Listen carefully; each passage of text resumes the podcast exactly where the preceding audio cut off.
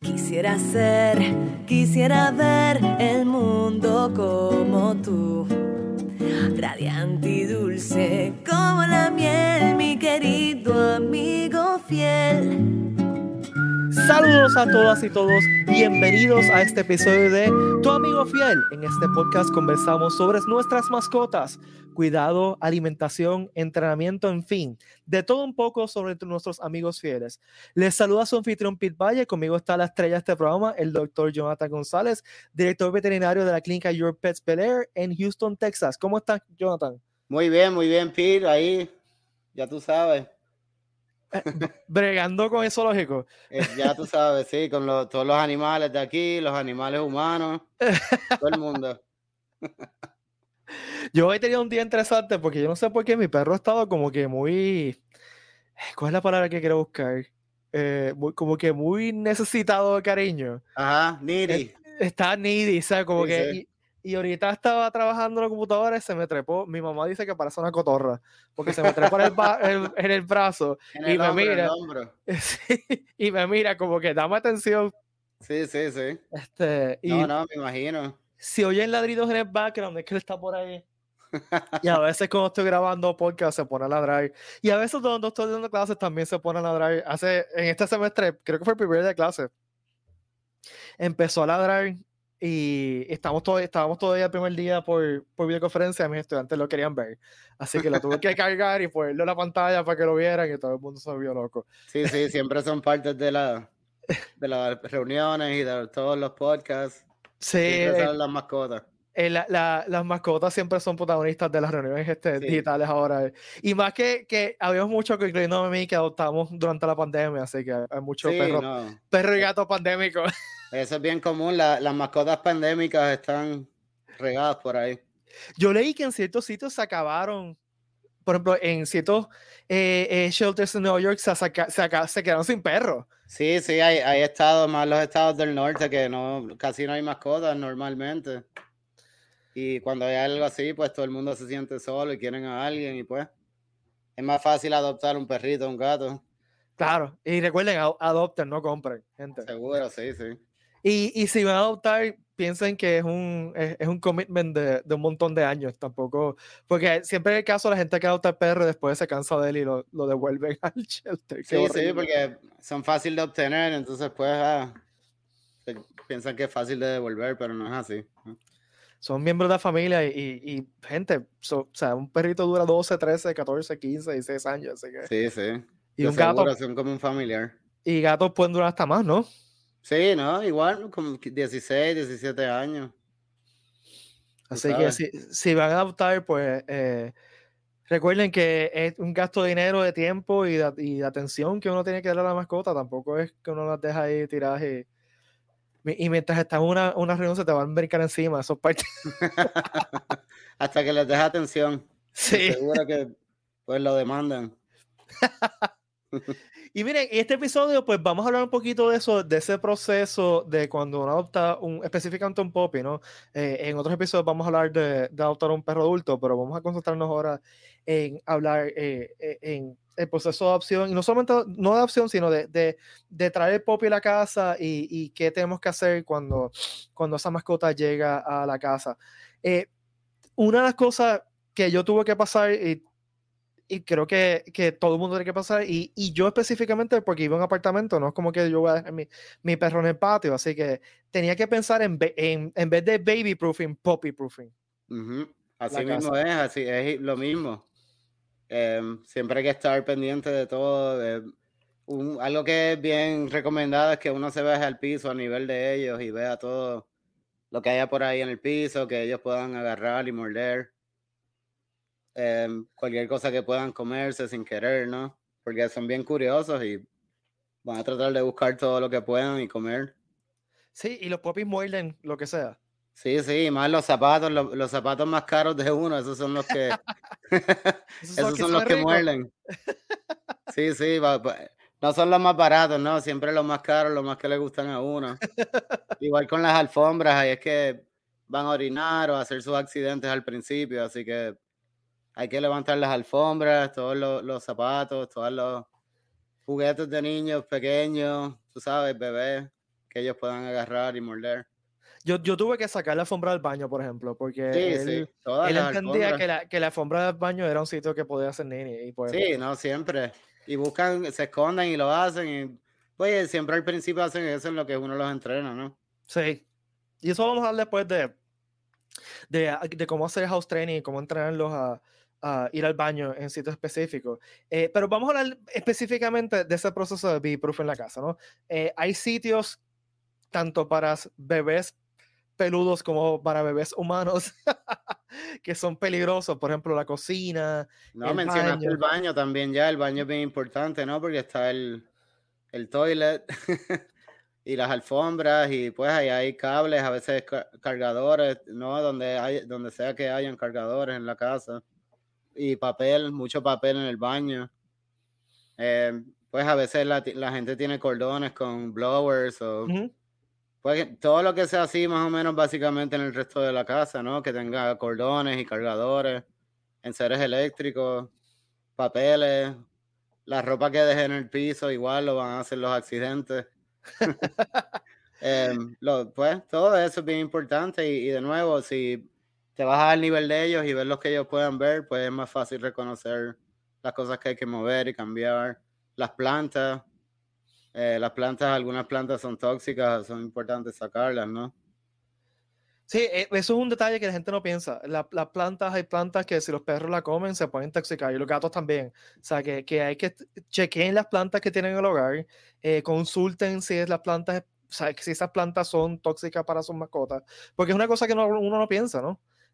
Sí, no, usualmente son plantas que uno está bien que uno confía, ¿no? Como las la Pascuas, plantas así que son bien comunes, ¿no? Que uno ve todos los días. Y para estar segura, pues simplemente saquen las cosas del nivel de, de su mascota nueva. Eh, cotejen los cables, que no estén cables colgando. Yo tuve la experiencia con, con Chidi cuando era Poppy, que eh, tenía unos audífonos que no me di cuenta que, aunque estaban enchufados a la computadora, bajaba el cable casi el nivel de él. Y simplemente un día dejaron de funcionar. Y cuando miro, es que estaban todos mordidos por el perro y no me dado cuenta. Sí, sí, así mismo ¿eh? Y pues después se los comen, se los tragan. Y después hay que comprar uno nuevo. no, y que pueden tragarse un pedazo de algo y después hay que correr a la veterinaria con ellos. Y, y después te toca a ti bregar con el pobre perro y el pobre gato que tiene algo dentro. Sí, sí, no, bendito, y les duele y pasan por una cirugía, ¿no? Eso es bastante para ellos. Una, una cosa que yo recuerdo de, de los perros que ven en casa de mis abuelos es que le gustaba tomar agua del toilet. Y eso hay, hay que tener cuidado porque hoy en día le echamos cosas de, de, limpieza a los toilets. Sí, no, no, eso si le echas algo hay que tener mucho cuidado.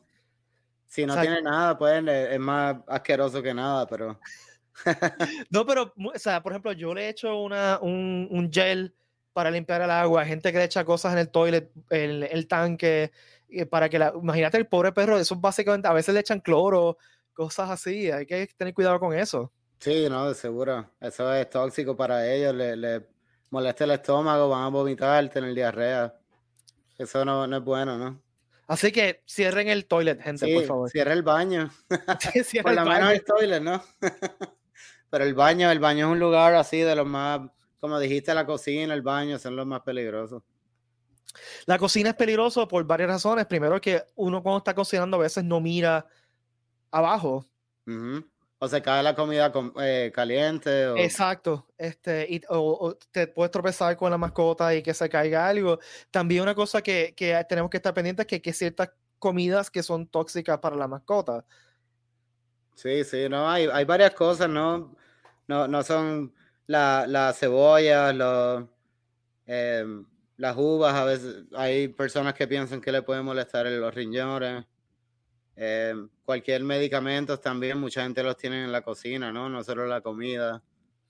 Eh, el chocolate es algo así en general que mucha gente tiene, ¿no? Sí, el, chocolate, el chocolate puede ser tóxico para, para las mascotas. Sí, este sí, de seguro, y más el chocolate oscuro. Exacto, eso va a ser. oscuro, peor. Sí, este, yo tuve un susto hace un tiempo atrás que se me cayó un pedazo de chocolate.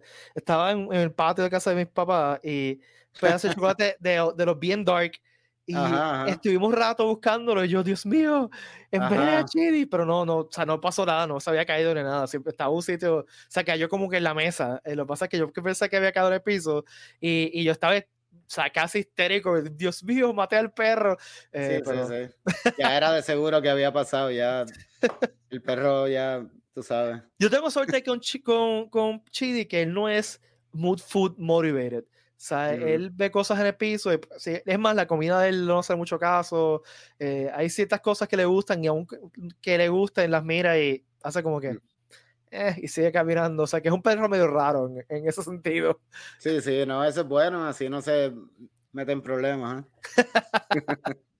pues te voy a contar. Yo tenía una, una tía abuela que tenía dentro de la casa un gran danés eh, el gran danés tenía su propio sofá, porque imagínate el gran danés, pues. Este, y, un, y un perro más, eh, era, un, era un mixed breed más pequeño. Entonces, ella lo que tenía era eh, una alfombra para en la entrada de la oficina, de la, perdón, de la, de la cocina, que estaba, que, que, si el perro la tocaba, como que le daba un cantazo eléctrico. este, Y pues, este, obviamente son ese tipo de cosas que los perros a veces entienden las cosas mejor que los humanos. Un humano no se, se seguiría electrocutando en el mismo sitio. Los perros lo entienden una o dos veces y ya simplemente desconectaba después y los perros no se atrevían a, entrar a la cocina. Sí, la, brincan. O, no, no, no, se, no se secaban, como que no. se acercan, sí, sí. aunque estaba desconectada, eh, un humano sería como que y seguía, lo, y lo hacía de nuevo y lo haría de nuevo. Los perros lo, entienden bastante rápido y no lo vuelven a hacer. Sí, este, sí. Pero pues era para, para, para, protegerlos de, de, la cocina. O sea, eh, imagínate uno, eh, una cosa que yo hago mucho, por ejemplo, después del pasta, que después uno va a sacar el agua, que te tropieces con el perro. No, claro, sí. con el gato. Eso pasa. Igual que los niños, es igual, ¿no? Sí. Hay que ponerles un portoncito o algo mantenerlos afuera de la cocina cuando estás haciendo algo. Sí, porque pues puede ser eh, un, un, peligro grande, igual que si le, le, meten un mordisco con un calor eléctrico que está vivo. O sea, hay tantas cosas que uno no piensa. No, no, así mismo es. Yo lo he visto pues por mi trabajo, lo veo. o sea que uno aprende a qué recomendar, ¿no? Sí. ¿Y, ¿Y qué peligros has visto así que son muy comunes de cosas que la gente tiene que estar bien pendiente? Pues así, em, cuando los perros se escapan y pues a veces tienen problemas con, con carros, otros perros, eh, o, a veces pues em, quemaduras, cosas así, o otros tipos de, o sea, a veces se pierden, ¿no? Otros tipos de traumas. Eso es lo más, lo más que yo veo, ¿no? Mordidas de los gatos los muerden algunos otros gatos, usualmente se meten en peleas. O sea que pueden mantenerlos adentro y mantenerlos resguardados más que nada y con un lugar seguro adentro de la casa, ¿no? Ok, eh, adoptamos el, el, la mascota, ¿no? Este, ¿qué, ¿qué, debo esperar de esos primeros seis meses de vida? Eh, eh, ¿cómo, ¿Cómo se va desarrollando? ¿Cuán rápido se desarrollan? Oriéntanos un poquito sobre esos primeros seis meses de vida. Pues ahí el crecimiento de ellos es bien rápido, ¿no? Eh, son unos cambios diarios. todos los días aprenden algo nuevo, hacen algo nuevo diferente. Hay que tener, puede estar ahí encima de ellos, ser bien responsables, ¿no? Con entrenarlos, enseñarles todo lo que es importante. Eh, como pues lo, de no morder cosas, eh, em, empezarnos a entrenar para no hacer los accidentes en la casa, que vamos a hablar más tarde de eso. Eh, pues siempre están como retando a uno, ¿no? Eh, como buscando los boundaries, como los niños igual. Eh, claro. Si se pueden escapar para acá o para allá, y hay que pues ir entrenándolos a, cómo se tienen que, portar, ¿no? las cosas que no pueden mascar. o sea que siempre van a estar retando a uno, o sea que esos primeros seis meses son de mucho, mucha atención, ¿no? Para uno llevarlos por el camino correcto como tal. ¿Cómo tú recomiendas que, que, que, se modifique esa conducta? O sea, eh, ¿qué acción uno debe tomar para, en, general para entrenarlo en esos primeros seis meses? Pues más, pues, em, buscar algo para cambiar su atención, buscar su atención y, y como redirigirlos a, a, una actividad que ellos de verdad pueden hacer. Eh, a veces como darles treats como los bully sticks o a veces esos juguetes que se llaman los con, que son como de plástico, que son como tres bolas, eh, que tienen un boquete adentro, le pones queso o peanut butter y lo congelas y le das algo así como para tranquilizarlos, para cambiarle, para redirigirlos a algo que pueden hacer que quizás tenga un poco más de valor para ellos, ¿no? Ajá. Ese treat o ese queso es más valioso que morder la silla, por lo menos, por ejemplo. O, o, si están tratando de escaparse, pues mejor van y, y muerden su juguete o su chew stick. Ajá. O, o su con, tú sabes. Es como darle algo más valioso que ellos se redirijan a, a una actividad que puedan hacer. Es como que no, en vez de morder esto, Ajá, exacto. esto que es más cool y está permitido que tú lo muerdas. Exacto. En vez de darle con un papel de periódico, mejor te das tú mismo, ¿no? Porque sí. eso no hace nada. eh, o, Yo, o, pues nada, poner algo en la mesa, eso no hace nada. Que le ponen, he escuchado de vinagre, he escuchado jugo de piña, que le ponen a las cosas para que no las muerdan, olvídate, eso no funciona.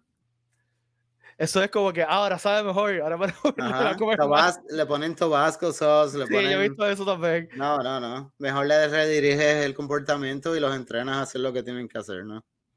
Lo que pasa es que eso quizá eh, eh, requiere más tiempo y más, y más paciencia, ¿no? La uh -huh. gente está buscando por una solución que sea rápida y, sí, y sí. piensan que ponerle salsa picante a, al zapato para que no lo muerda rápido.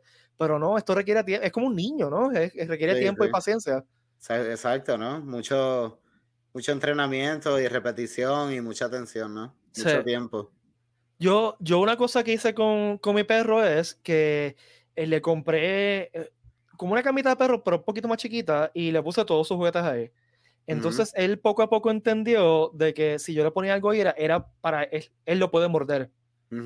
Entonces, es eh, sí. eh, exacto, esto, esto, esto- o sea, todo lo, que, yo te pueda- pongo lo aquí, hacer. Lo que tú pongas aquí, tú puedes hacerlo con lo que cualquiera. Ese con el Ujú. tiempo, él fue entendiendo eso. Lo que sé es que le ponían los juguetes ahí siempre. entonces, cada vez que alguien le trae un juguete, eh, un juguete nuevo, por ejemplo, tu sobrino le trajo un, un juguete nuevo que era un Han Solo con un Millennium Falcon, perdón, un Nice. Chewbacca con Millennium Falcon, y se lo de ahí. Star Wars. Qué en se- casualidad. se, enseguida entendió, eh, ah, esto es mío. Y pues los, los saca de, de esa camita y cuando yo se lo recojo, se los pongo ahí. Este, eso no fue inmediato, no fue una cosa que entendió inmediatamente, pero poco a poco, cuando entendió, ok, estos son mis juguetes, y yo se los ponía ahí, pues él asoció de que los, sus juguetes van ahí, y que todo lo que está ahí son juguetes. Sí, claro, así mismo es, por- porque uno va dirigiéndolos a- al lugar correcto, ¿no? Y poco a poco él ve la, la relación entre los juguetes de él y lo que él está, eh, lo que tú le dejas jugar, ¿no? Y lo que dejas mascar y pues que no hay problema, no hay ningún conflicto, ¿no? Y, y todo está bien y lo ponen de vuelta ahí él sabe, ¿no? Sí. Y está disponible y, y accesible. Entonces, eh, mucha gente se pregunta, y yo, y yo lo he oído en las conversaciones, ¿por qué se le tiene que dar una comida específica a los popis? O sea, un realmente un popi, si le, tú le pones cualquier comida, se la va a comer, ¿no? Ujú. Pero ¿por qué debemos invertir específicamente en una comida eh, para, para popis? Sí, que están en crecimiento, tienen más calorías por volumen y, y, pues más proteína. No mucho más, ¿no? Porque tampoco uno puede darle demasiada proteína, eso a veces le molesta a los intestinos. Y también lo, lo que es muy común que la gente a veces le da suplementos de calcio y de proteína y eso a veces lo que hace es darle problemas de las coyunturas y de los huesos. En, en vez de hacerlos crecer más o lo que la gente piensa que es beneficioso, pues al revés, hay que darle la comida de ellos de pop y ya, na- nada más. Ok, y, y te pregunto, eh, porque en verdad nunca había oído eso, que no me sorprende, de que la gente suplementos y eso. Eh, Sí, sí, para eh, que crezcan más, para que estén más musculosos. Eh. Yo, entonces, en lo que, lo que entiendo lo que estás diciendo, y corrígeme si estoy, estoy- mal, es que la comida de Poppy ya tiene todo lo que necesitan. O sea, la comida Sí, de Poppy está hecha específicamente con todos los nutrientes, todas las vitaminas, todas las, eh, eh, todas las calorías que necesitan. Sí, tiene todo lo que necesitan. Hay gente que le da cosas extra, pues no, no, no molesta, ¿no? Pero la comida de ellos tienen todo lo que ellos necesitan para el crecimiento y desarrollarse normalmente, ¿no? Digo, eso es si le estás dando comida de Poppy este, todos los días, como se supone que haga. Correcto, sí. Y la cantidad correcta, ¿no? Exacto. Este, entonces, eh, la cantidad, ¿no podemos dejar llevar por la regla que tú nos diste la semana pasada del peso o, se le tiene que dar un poquito más? ¿Cómo, cómo tú uno brega la cantidad de para el Poppy? Eh, pues es más o menos igual como la, la libra por la tasa por 10 libras, ¿no? Eh, dos veces al día. Ok. Eh, pero a veces no importa tanto en el poppy porque como gastan tanta energía, están en crecimiento, darle un poquito de más no importa, le pones el plato por media hora y ya cuando acaban en media hora, ya si no comen más, lo, lo devuelve. Eso e, explica un poquito esa estrategia que acabas de decir, que, yo creo que es, para, pues, para que tenga un schedule, ¿no? Porque le pones la comida, le pones la cantidad correcta dejas que coma, ya a la media hora, si no está interesado, lo devuelves para, para que no esté así grazing por el día. Es para acostumbrarlo que, que esa media hora la media hora de comer. Sí, se acostumbra a, esa hora de comer y entonces ayuda a sincronizar el baño, ¿no? Sí, eso te, puedo decir que, que, mi perro tiene un, un schedule bastante específico de, cuando va al baño. Del baño, sí, es como alguna gente que es ahí clockwork. Sí, eh, todas las mañanas se levanta, va al pad, hace orina y después, como a la media hora, hace número dos. Sí, es como que. Ahí, clockwork. Tú puedes contar con ese reloj que y, igual que e, es, interesante como ellos aprenden la rutina. Él sabe mi rutina de cuando me muevo a la oficina, él sabe rutina cuando me voy a acostar a dormir. O sea que él, él, a veces va al cuarto a, a, esperarme para dormir y se molesta si yo no llego. Como que me va y me busca, como que, dude, ya pasó el bedtime, como ya pasó el. ¿Qué pasó? Ya está, ¿eh? De 20, 20. Ajá. Pues eso lo más seguro lo creaste a esa misma etapa que estamos hablando de los. Sí, sí. Sí, la, la, misma, rutina todos los días, todos los días y esa costumbre. Y, y sí, es bien increíble porque en, realidad de las cuatro a las diez semanas es que aprenden lo más. Desde de bien chiquititos, de las cuatro a las seis semanas están aprendiendo mucho. Tienen, pues, muchas etapas de crecimiento así todo ese tiempo, pero a eso es que aprenden a entrenarse lo más eficientemente, ¿no? Entonces, la comida de Poppy, ¿hasta qué edad más o menos uno tiene que dar comida de Poppy? Pues como al año, más o menos, 14 meses. Ahí es que se gradúan a comida de, adulto, ¿no? Sí, siempre que cambias de comida vas poco a poco, para que no le den problemas del estómago, ¿no? Y también chequen que, o sea, mi recomendación personal es que si le vas a cambiar la comida, compra, comida, compra poca de esa comida. Y como, dice, como dice Jonathan, mezclasela y va poco a poco introduciéndola, porque a mí me pasó que él era alérgico a ciertas comidas. Sí. Entonces tuve que ir cambiando de comida hasta que vi una que le quitó, ya no tenía la alergia, ¿no? Este, y si llevo a comprar un saco de estos de, de 40 libras, pues no sé qué va a hacer con él. Sí, a donarla para el SPCA, para, para, para el shelter, ¿no? Sí. Este, Así que eso siempre es una moneda porque pues son igual que nosotros, tienen y también hay comidas que simplemente no les gustan. Sí, sí. Pues es como uno de momento ir a un restaurante ahí raro de comida rara y jampearse toda la comida, ¿no? De cantazo, que nunca has comido antes. Sí, y después no te gusta, ¿qué vas a hacer? Ajá, chacho. Así que, recomendación, cuando vayan a cambiar la comida a los perros, compren bolsitas chiquitas. Se lo digo, sí, sí, la, la experiencia. Eh, y vayan poquito a poco. Y una cosa que, que me recomiendan bien es mezclar la comida. Sí, sí. nueva. Claro, claro, como una cuarta parte, después media y media, ¿no? Así poco a poco. Bueno, vamos a pasar al segmento de preguntas y respuestas, donde el doctor Jonathan contesta tus preguntas y dudas para participar. Envía un mensaje de voz o lo puedes enviar por escrito a nuestra página de Facebook. La misma la encuentras como Tu Amigo Fiel Podcast o escribiendo tuamigofielpodcast.com en tu navegador. ¿Estamos listos? Sí, sí, vamos, vamos para allá, vamos para allá. Ana de Puerto Rico pregunta, mi popi llora mucho de noche, ¿qué puedo hacer para que se calme? Em, Pues los papis lloran de noche usualmente porque se sienten solos. A veces la gente lo pone en un crate y los pone demasiado lejos al principio. Ok. Eh, usualmente ellos lo más que quieren es atención si están llorando de noche, ¿no? Si, si no es por atención y, ahí, y siguen llorando, pues yo chequearía con veterinario porque quizás hay un problema médico, ¿no? Quizás hay dolor, quizás hay problemas estomacales o no se sienten bien, pero en general es más por atención. Eh, yo les recomiendo si quieren entrenarlo en un crate anyway, que pongan el crate cerca de la, de la cama, ¿no? Que ellos puedan verlo, escucharlos, olerlo. Eh, usualmente ese es el problema mayor, ¿no? Que, que, o quieren algo o quieren atención y a veces es que quieren ir afuera al baño, a veces es parte del entrenamiento que ellos requieren como vocalizar y decirle al dueño, mira, tengo que ir afuera al baño, ¿no? O sea que eh, es, como un bebé casi, chequear que tenga que al baño, que no tenga hambre, que pues que tenga atención, que, que no le duela nada y pues devolverlo al crate si está llorando, después se paran de llorar después de un ratito, ¿no? Si uno ya sabe que todo lo demás está bien, pues lo metes de vuelta al crate. La, la primera noche que yo tuve a Chidi aquí, eh, él tenía como tres meses y empezó a llorar y lo que él hizo, lo hizo automáticamente, no, no tuve que, que, decirle nada. Él se metió debajo de mi cama y se quedó dormido debajo de mí. O sea, que él me estaba escuchando y me estaba oliendo y se sentía que estaba conmigo, ¿no?